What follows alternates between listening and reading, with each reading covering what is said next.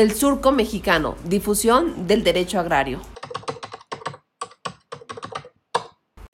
Hola, pues otra vez aquí con ustedes en Justicia Agraria México, en el Surco Mexicano.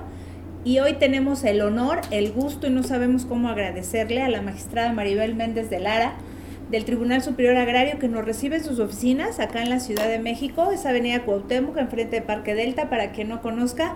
Y pues de verdad, magistrada, sinceras gracias y que cree más felicitaciones por su recién ratificación. Ya tenemos magistrada del Tribunal Superior Agrario ratificada para toda la vida, ¿no? Hasta los 75 ah, años. pues para toda la vida, todavía falta mucho. Muchas, gracias. Y pues como siempre, Sergio Salgado y aquí estamos otra vez conversando en relación a este apostolado agrario y a los temas agrarios únicamente con el ánimo de que demos a conocer la materia agraria. Magistrada, eh, muchas gracias por recibirnos. Sabemos que tienen una carga de trabajo muy fuerte y abrirnos un espacio, unos minutos para hacer una difusión, pues para nosotros son muy valiosos. Y además también me uno a la felicitación de la maestra Lorena porque pues además fue una, un, fue una un apoyo sólido ahí en el Senado su ratificación, su candidatura ahora en ratificación. Pues muchas gracias, al contrario, gracias a ustedes, a la maestra Lorena Becerra Becerril, al maestro Sergio Salgado, por eh, primero felicitarlos yo también a ustedes por difundir el derecho agrario, que poco se conoce no obstante ser tan importante para el desarrollo nacional.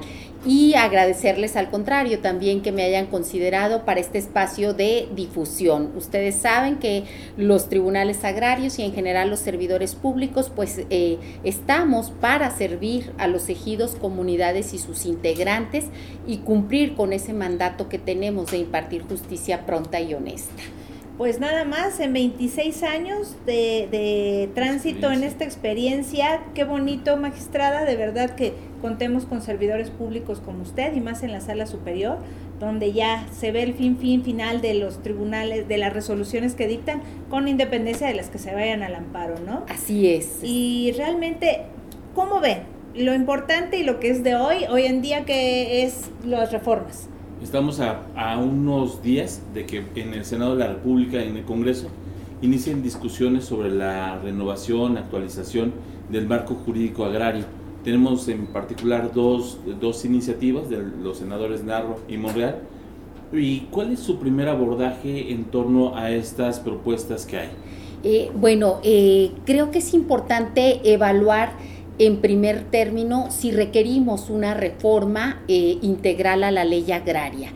Y eh, si la respuesta es sí, después de 27 años de aplicación, después del 26 de febrero de 1992, que se eh, promulgó la ley agraria y la ley orgánica de los tribunales agrarios, después de esa experiencia, yo creo que sí, y el tema fundamental a considerar, creo yo, es qué es lo que hay que cambiar después de 26 años de la aplicación de la ley.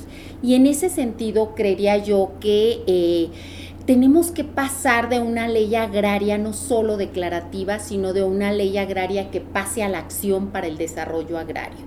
Hemos avanzado muchísimo en certeza jurídica de los derechos de propiedad, se regularizaron prácticamente poco más del 90% de los 32 mil ejidos y comunidades en el país que son propietarios de casi 100 millones de hectáreas, pero hay una tarea que creo que es fundamental para el Estado mexicano independientemente de cuál las instituciones, el desarrollo. Y en ese sentido las iniciativas me, me, parece que ambas dan instrumentos para la acción, para el desarrollo. Por ejemplo, la iniciativa del doctor Ricardo Monreal Ávila propone crear un fondo para el desarrollo agrario que promueva el aprovechamiento de las tierras de uso común, que son casi 70 millones de hectáreas, y que facilite el crédito para que mujeres y jóvenes accedan eh, y ejerzan el derecho del tanto, por ejemplo, hoy previsto en el artículo 80 de la ley agraria. También de la iniciativa del doctor Ricardo Monreal en esta lógica de pasar a la acción para el desarrollo, me parece fundamental la facultad de la Asamblea para proponer políticas de desarrollo, que los ejidos sean actores del desarrollo y que no solo haya políticas que se diseñen desde el centro, sino que surjan a partir de ellos. Y en la iniciativa del doctor eh, eh, Narro, me parece fundamental que establece o propone que los ejidos y comunidades participen en los consejos eh, de desarrollo rural, ¿verdad? En los distritos de desarrollo rural que opera la Secretaría eh, de Agricultura y Desarrollo Rural. Entonces, ahí me parece que sí hay que pasar a la acción para el desarrollo. Creo que la ley agraria, por otra parte, ha quedado a deber o nos quedó a deber salvaguardas en, la, en el mercado de tierras, en la circulación de los derechos agrarios. Y ahí, por ejemplo, hoy en la enajenación de derechos parcelarios que regula el artículo 80 de la ley agraria, no eh, se requiere un avalúo referencial para que el ejidatario enajene estos derechos de uso y usufructo. Y creería eh, eh, yo que ahí ha habido muchos temas de inequidad, de falta de simetría en la información entre el ejidatario que enajena su derecho parcelario y entre quien lo adquiere y es reconocido normalmente como avecindado y posteriormente quizá como ejidatario. Entonces siento que la ley agraria sí le hicieron falta, hoy está evidenciado, eh, salvaguardas para estos, eh, eh, digamos, mecanismos de circulación de los derechos agrarios. Ahí me parece, por ejemplo, que la iniciativa del doctor Monreal propone que cuando haya una enajenación de derechos parcelarios, haya un avalúo referencial. Otro tema en la circulación de los derechos es el de contratos. Eh, ambas iniciativas están proponiendo ya que haya un desglose muy específico del contenido del contrato, los derechos y obligaciones. Y en la del doctor Monreal está proponiendo que haya un dictamen eh, o más bien de, eh, de, impacto ambiental, una de, podríamos llamar una manifestación de impacto ambiental para ver cuál va a ser la afectación. Y en otro tema que tampoco podemos desconocer es eh, la regulación de las inversiones en la propiedad digital y comunal.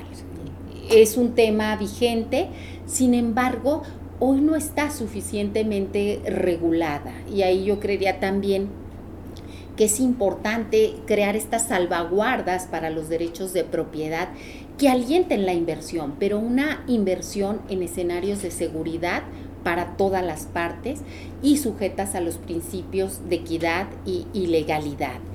También quisiera eh, eh, señalar que la ley agraria quedó desfasada del vínculo con lo productivo, me parece que hay que hacer ese vínculo, quedó desfasada del vínculo con lo ambiental y que también hay que eh, lograr ese vínculo tierra-medio ambiente y eh, en ese sentido creo que las iniciativas están proponiendo temas relevantes, ¿verdad? Eh, por ejemplo, el hecho de que los núcleos agrarios eh, destinen voluntariamente a la conservación tierras de uso común está previsto en la iniciativa del doctor Monreal.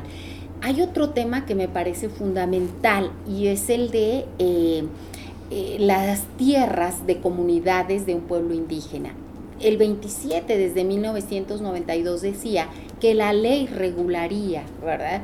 Eh, los temas relativos y la protección a la integridad de las tierras indígenas.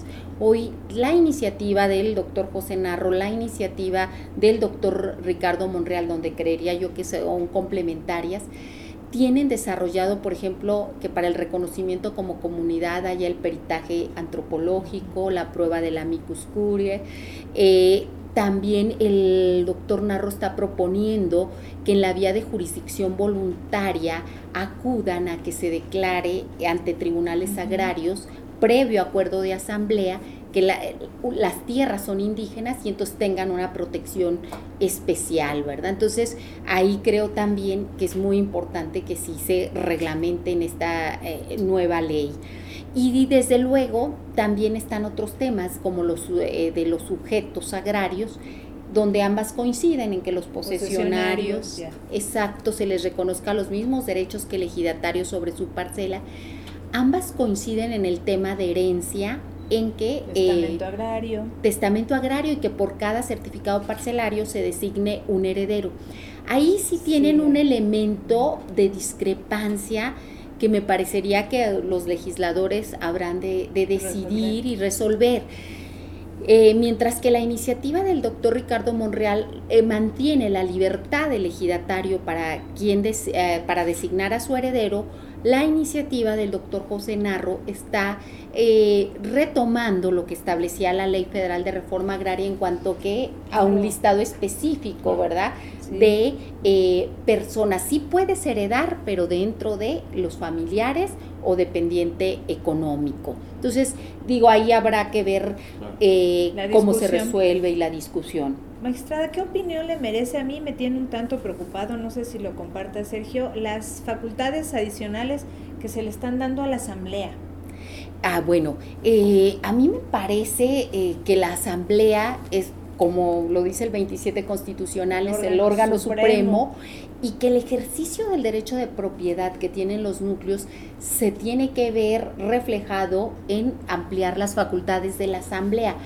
Y toca, por ejemplo, ambas iniciativas le están dando a la Asamblea una facultad expresa para aprobar o actualizar el padrón de sujetos con derechos vigentes.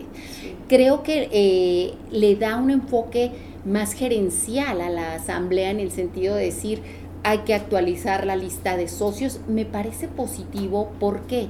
Porque tenemos un gran número de juicios en los que se ejercita la acción de, nulidad de acta de asamblea por, eh, porque el padrón de sujetos de derecho no estaba debidamente actualizado, porque a veces se elige como integrante del comisariado a alguien que no es ejidatario. Esa facultad me parece relevante. También me parece relevante el que la asamblea eh, apruebe estados financieros, los, eh, viene en la iniciativa del doctor Monreal, en el sentido de que deben documentar los núcleos agrarios, su, su patrimonio, sus activos y creo yo que eso les podrá facilitar, porque así lo he escuchado de financiera rural, que si bien eh, les podrá facilitar el acceso a crédito. Hoy Financiera Rural dice, bueno, la tierra ejidal y comunal no se otorga en garantía, el usufructo normalmente no lo acepta ni la banca comercial ni la de desarrollo, sin embargo, eh, los núcleos agrarios forestales tienen aserraderos, tienen maquinaria y quizás esos activos pudieran contribuir para, acceder al crédito, ¿no? Eh, entre otras facultades adicionales, bueno, está la de eh, destinar voluntariamente áreas a la conservación que eso está en la ley del equilibrio ecológico y protección al ambiente, pero lo trae como correlacionado y armonizado en, una de las iniciativas. Las otras eh, facultades, por ejemplo, también se está agregando que eh, autoricen la ocupación superficial para las actividades de hidrocarburos y energía eléctrica, acorde a lo que están estableciendo las otras leyes de hidrocarburos y energía eléctrica, que en esta parte me parece fundamental, independientemente de que haya inversión privada o no, pues de que los núcleos agrarios tengan intervención directa, intervención directa y ahí me parece muy importante eh, lo que está desarrollando la iniciativa del doctor Monreal en el sentido de la debida diligencia, donde se armonice que cuando haya inversión en propiedad ejidal y comunal, pues se privilegie la asociación. Y dos, también que se analice el tema tierra, impacto social, impacto ambiental, contraprestaciones, ¿verdad? Eh, hace mucho hincapié ambas iniciativas en el pago de contraprestaciones a los núcleos agrarios por ocupación, por contrato, conforme a avalúos y en su caso que participen en algunas actividades como hoy lo establece ya la ley de hidrocarburos en extracción comercial con un porcentaje de ingresos. Entonces, creería yo que sí hay que darle más atribuciones a la asamblea, pero que deben ir acompañadas de una asesoría para la acción colectiva, porque la asamblea por tal ejerce los derechos colectivos. O sea, que estén bien asesorados. Esa asesoría y una asesoría especializada, porque estos proyectos de inversión tienen despachos nacionales e internacionales, no vienen solos. Exacto. Y, a veces... Y el, campesino sí está solo. o el visitador agrario, pues a veces tiene ese, pero 60 asuntos más que revisar. Magistrada, eh, nos queda muy claro que los tienen muy, muy revisados estos, estas iniciativas. Y tanto una ley federal agraria o ley de desarrollo agrario, independientemente de la denominación, ¿cómo alinear todas estas, eh, este marco jurídico agrario con otras materias que también son estratégicas para el Estado, como podrían ser el tema energético, el tema minero, el tema ambiental, desarrollo, eh, derechos humanos, esto que comentaba cómo también haría falta alinear estas legislaciones y lo pongo por esto, porque en, tanto en la ley minera como en la ley de hidrocarburos y en la de, industria eléctrica, de acuerdo al octavo transitorio de la reforma, les, le, otorga un carácter preferencial a estos proyectos de inversión frente a cualquier otras actividades. ¿Habría que alinear esto y de qué manera?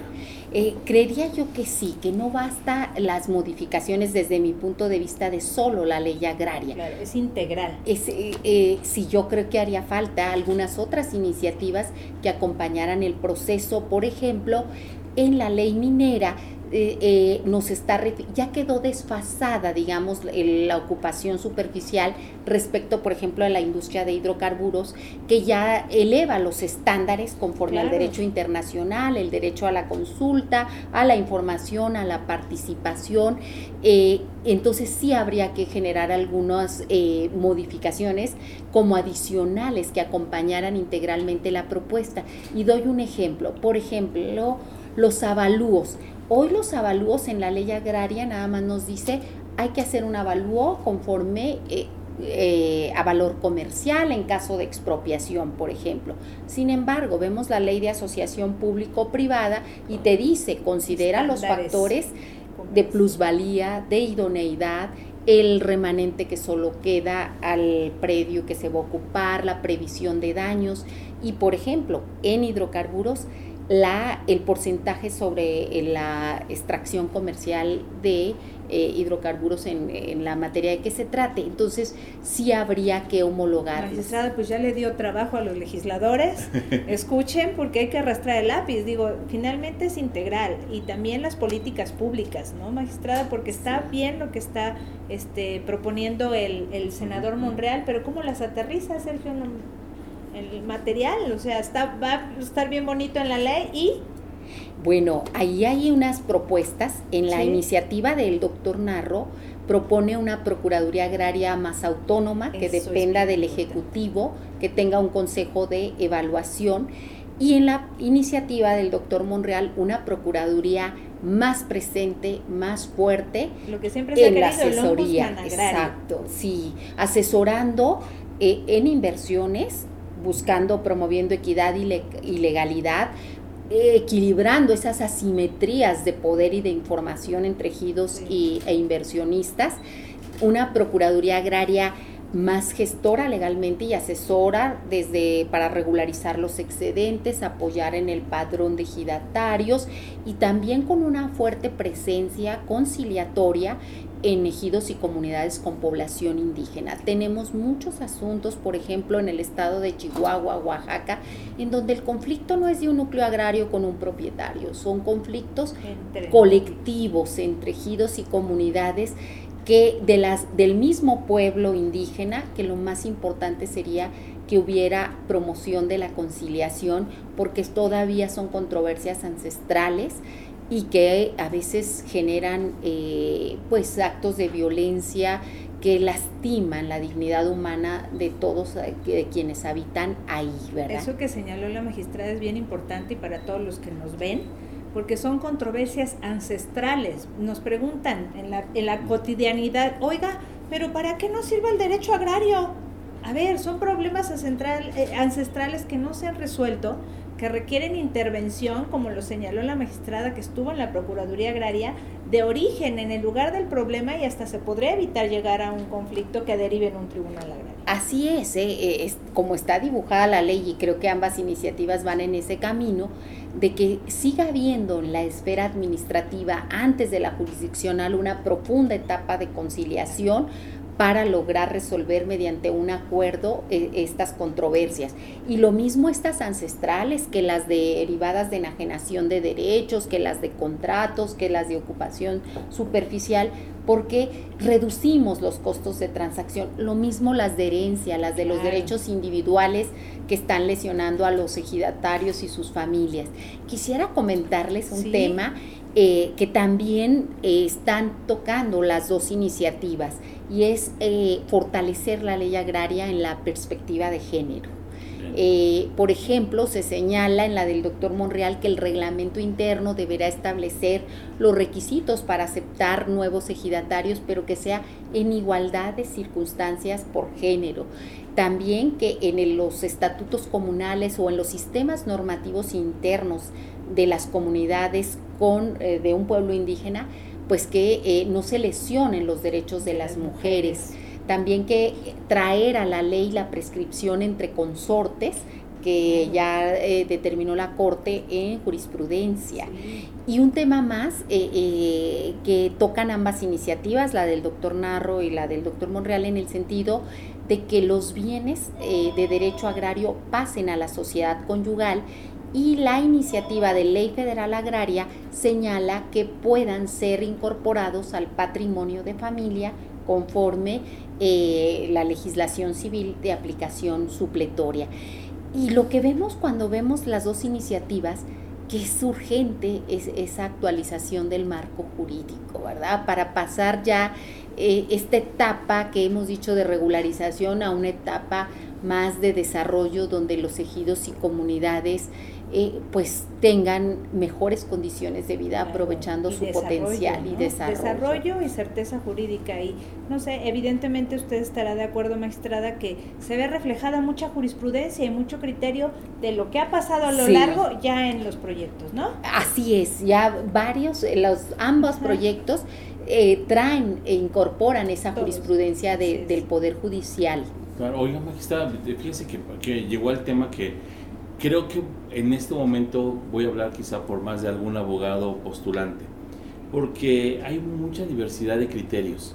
A veces uno dice, bueno, pues yo estoy litigando en Mazatlán, o estoy en Chiapas, o estoy en Comitán, y entonces aquí resuelven de esta manera.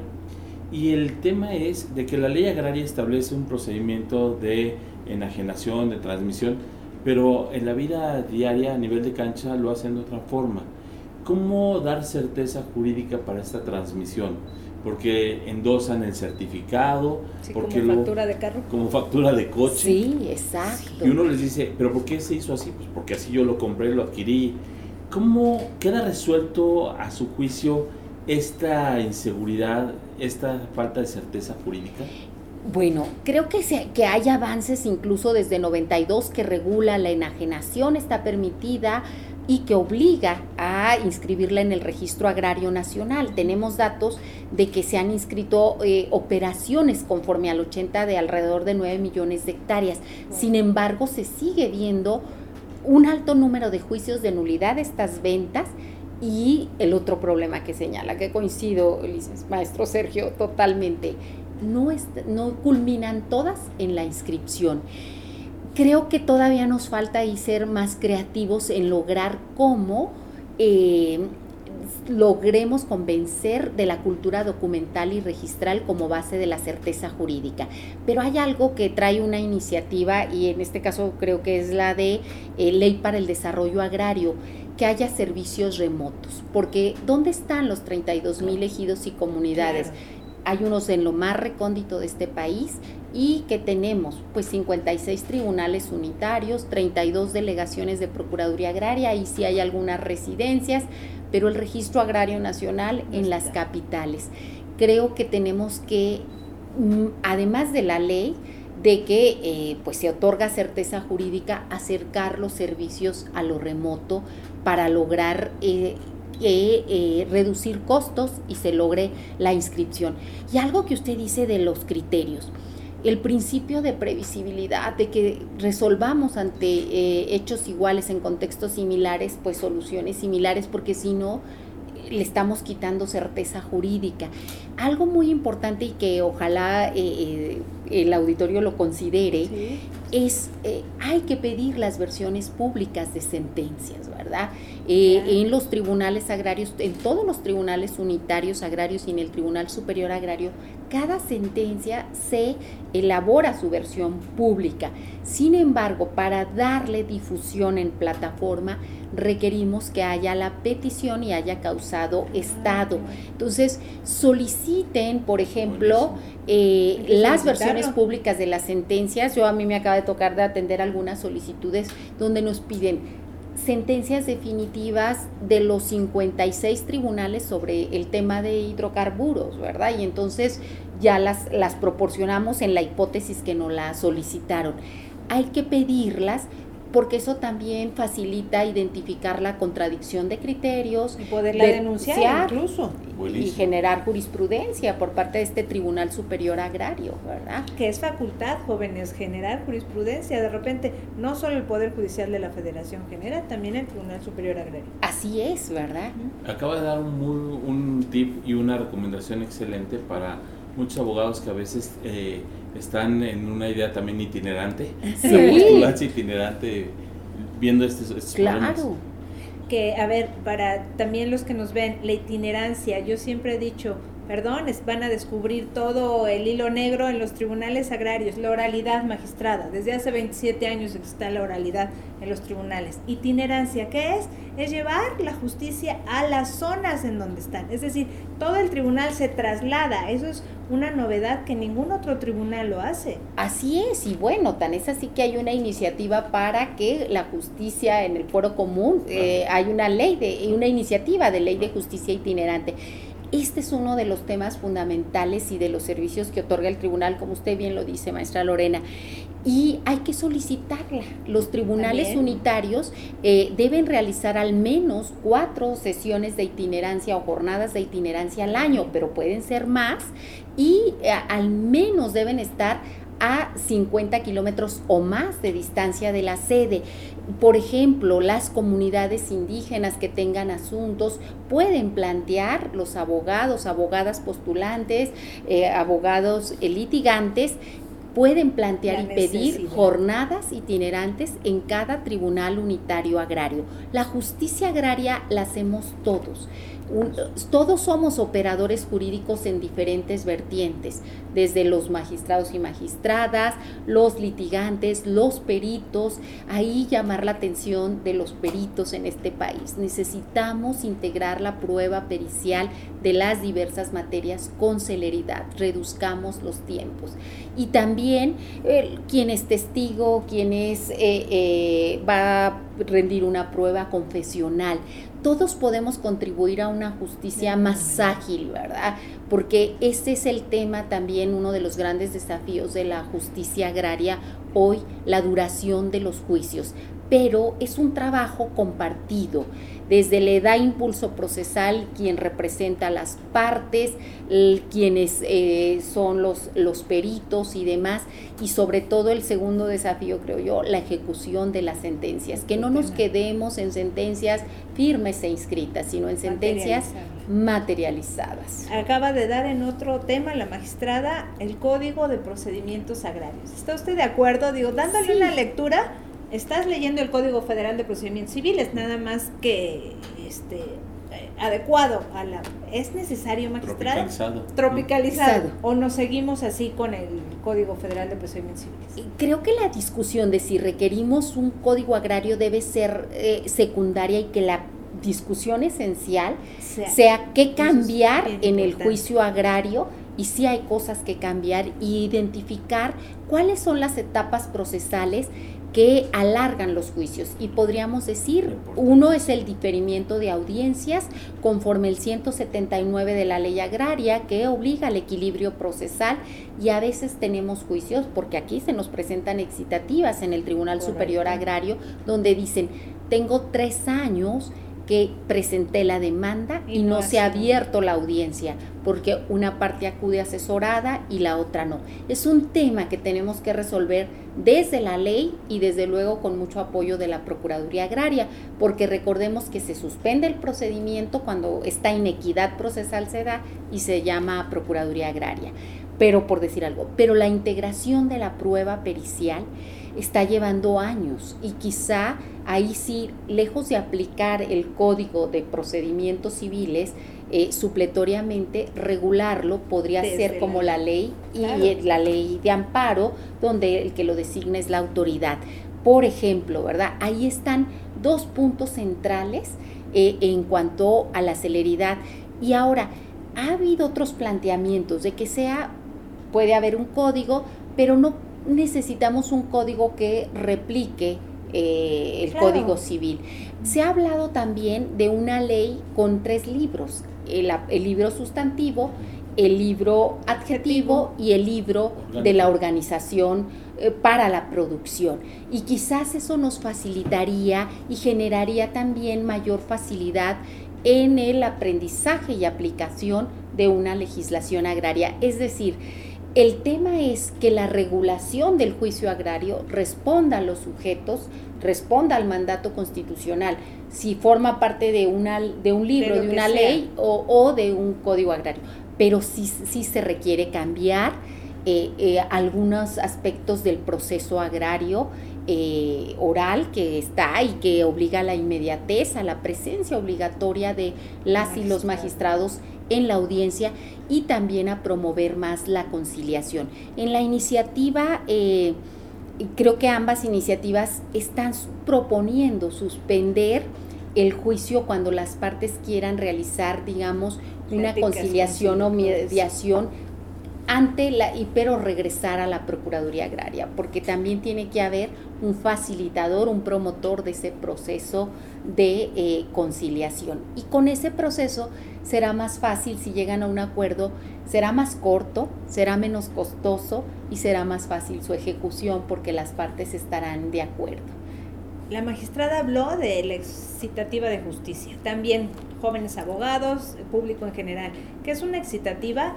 Acudimos al Tribunal Superior Agrario a decir, oye, ¿qué crees? Que en el unitario no se apuran, esta también es una figura diferente, Sergio, no me dejarás mentir. En otros lugares no es que lo estés acusando, sino es seña de que es un foquito rojo al superior y decir, oye, ayúdame a ver qué está pasando en el superior. Pero definitivamente tiene que ver mucho de todos, de que no te encuentres un abogado chicanero porque precisamente llega, no vayas a la primera audiencia asesorado, no pasa nada se difiere. te van a designar de la Procuraduría Agraria, pero el día que te señalaron tu audiencia y que nunca fuiste a ver al abogado de la Procuraduría Agraria, tampoco es este Harry Potter como para que se haya impuesto a los otros. Otro diferimiento, la carga de trabajo abogado. No sé, dicen, oiga, pero si dice aquí la ley que me la tienen que diferir en, dentro de los 10 días siguientes, no tienes la menor idea de cuál es la carga de trabajo. La carga de trabajo brutal. Sí, ahora, eh, y, pero sí, la ley agraria establece que eh, eh, el diferimiento puede ser hasta, eh, un plazo de 15 días. Ahora, decirles que hemos ido avanzando. Ahorita hay muchos tribunales unitarios agrarios, al menos yo he realizado una medición en los que me tocan las visitas de inspección y ahorita ya tenemos una gran mayoría que sí la está fijando dentro del mes siguiente a la admisión. Tenemos, claro, unos extremos donde está todavía ocho meses y demás creo yo que tenemos que también buscar buenas prácticas administrativas judiciales, mayor uso de la tecnología y de la organización del trabajo en los tribunales agrarios para avanzar más ágil y celebrar las audiencias, evitar menos el diferimiento, porque lo que nos mandata la ley dice, debes desahogar en una audiencia todas las pruebas, salvo las que requieran por su naturaleza un desahogo especial. Y entonces creo, he visto y he observado esto, que hay diferimientos como desahogo una prueba y diferimiento, o me haces valer una excepción y, eh, ajá, entonces sí tenemos que pensar cómo eh, evitamos los diferimientos. Pero como usted lo señala, es de ambos lados, tanto de los magistrados, del secretario de acuerdos y de los postulantes de que no estés... Peritos y de peritos y todo. Y de los comisariados, porque a ah, veces los propios comisariados... No llegan integrados. Es que ya también, hasta para la notificación, saben los comisariados es que salgan dos o que salga uno. Sí. Y, pero lo hacen por default, ¿eh? No saben quién es pero que salgan porque como se tienen que notificar a los tres, Sí. pues lo hacen y a veces dilatan. Oye, y el suplente no, no está tampoco. Oiga, Exacto. Magistrada, y ahora estamos viendo que uno de los grandes desafíos para los estados-nación, y lo vemos en sentencias de la Corte Interamericana, Brasil, Ecuador, bueno, Exacto. es, un- es el tema de los megaproyectos y los derechos de los pueblos originarios, los derechos de núcleos agrarios, cómo armonizar la necesidad del Estado para eh, temas energéticos, de presas, represas, carreteras, autopistas, estos megaproyectos, eh, temas eh, hidroeléctricos, eh, termoeléctricos, el tren Maya, aeropuerto, tantos, tantos, tantos. Esta legislación eh, ya mira eh, bajo su perspectiva este tema de derechos humanos. Eh, yo le veo a esta legislación, eh, particularmente a la ley para el desarrollo agrario, ya este enfoque, porque hay que buscar una posición de equilibrio. Requerimos inversión con pleno respeto a derechos legítimos y a derechos humanos, ¿verdad? Y, y bueno, se ha dicho hay que hay como los desafíos estas eh, romper o acabar con estas asimetrías de poder entre el inversionista que puede ser desde un estado extranjero, inversión nacional extranjera, con los tenedores de los derechos de propiedad. Y creo que, que sí lo retoman ahí en la ley para el desarrollo agrario un capítulo de inversión donde obliga a que haya información a los tenedores de los derechos de propiedad. Y esta información sobre qué? Sobre los impactos positivos y negativos, sobre los riesgos y este también la evaluación del impacto ambiental. Y también tratándose de los pueblos originarios, no obstante que no tenemos una ley de consulta, eh, en ambas propuestas se está proponiendo que haya la consulta eh, cuando involucre población indígena, cuando no sea indígena está obligando al derecho a la información y a la participación en megaproyectos eh, de gran escala. Y este sobre la consulta me parece ya que se avanza en el tema de la obligatoriedad de la consulta. Y ahí nos dice, bueno, si el impacto es general, como a cualquier población, tanto a la población como a la población indígena, hay que informar. Si hay un impacto directo, hay que profundizar la información y lograr en ambos casos incorporar sus recomendaciones y propuestas.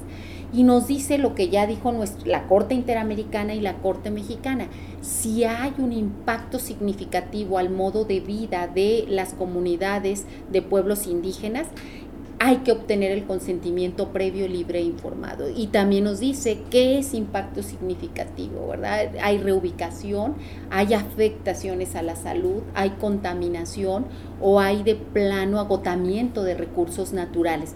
Creo que sí y que además ya la legislación mexicana van incorporando en la ley de organismos genéticamente modificados, en la ley de hidrocarburos, la de energía eléctrica, pero todavía estos elementos, impacto social, ambiental No y tierra y, y consulta, pero nos falta definir, hay un desafío desde mi punto de vista, los tiempos. Claro.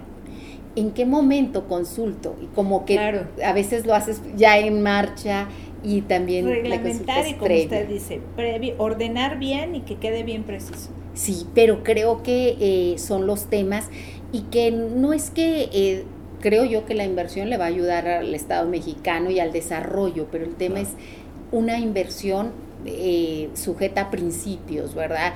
Donde la ética de los valuadores, por ejemplo, es fundamental y que se incorporen todos esos factores, porque no puede ser que el ejido y la comunidad, si se requiere su tierra y véndemela por debajo del valor comercial, Sí. todos venden igual. O ahora por arriba, porque acabamos de estar en Tabasco y lo que vendían en 400 pesos magistrada ya querían 6, millones, porque como La va- especulación. La Es especulación. no, no hay término. No hay equilibrio ahí, ¿verdad? Pero creo que estamos avanzando eh, en regularlo y, y luego en operarlo, ¿verdad? Claro. Sí.